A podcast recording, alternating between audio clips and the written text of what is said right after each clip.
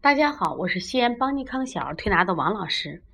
今天想给大家分享的是，呃，腺样体中另一个类型，也是非常特殊的类型，叫心肾不交型的腺样体肥大。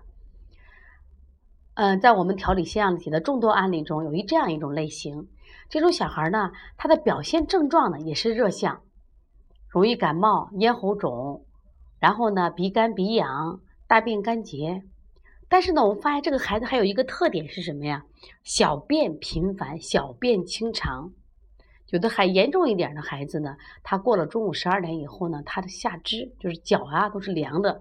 更严重的孩子会四肢冰凉。但是他上焦表现出来却是热象，那么嘴唇干裂的时候呢，妈妈就不停的给喝水，只要一喝水呢，这个孩子呢就频繁的去厕所，妈妈也觉得很奇怪，不喝水不去厕所，而且这类孩子一般不喜饮，他从来不要水喝，是妈妈强迫给喝水，只要一喝水，他就会出现什么呀？就频繁的去尿，而且尿颜色比较白比较清。其实这一类的孩子就是典型的心肾不交，就是他的上焦。是一片火海，而他的下焦却是一片寒凉之象。那么实际上，这个孩子表现出来的热症、热病，都是因为什么呀？寒引起的，而不是热引起来的。真正的热，从上到下都热。这个孩子上焦热，下焦寒。那么寒为什么会引起火呢？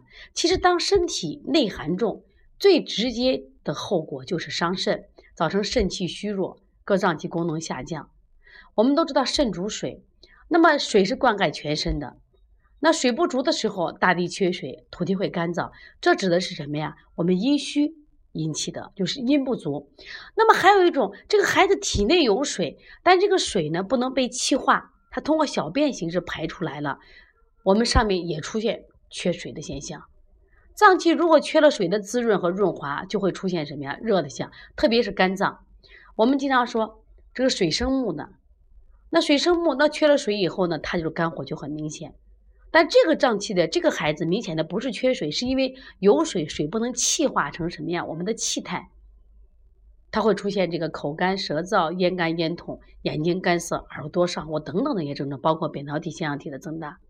如果这个时候你继续用清法，那就是寒上加寒，虚上加虚，越治火越大，越治病越重。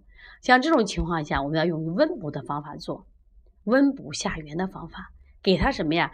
加大命门之火，把这个液态的水变成气态的水，用它自身的水灭自身的火，那么腺样体调理就会好多了。但是大家要记住，调理腺样体它一定是一个慢的过程，不是说一两次就会好转。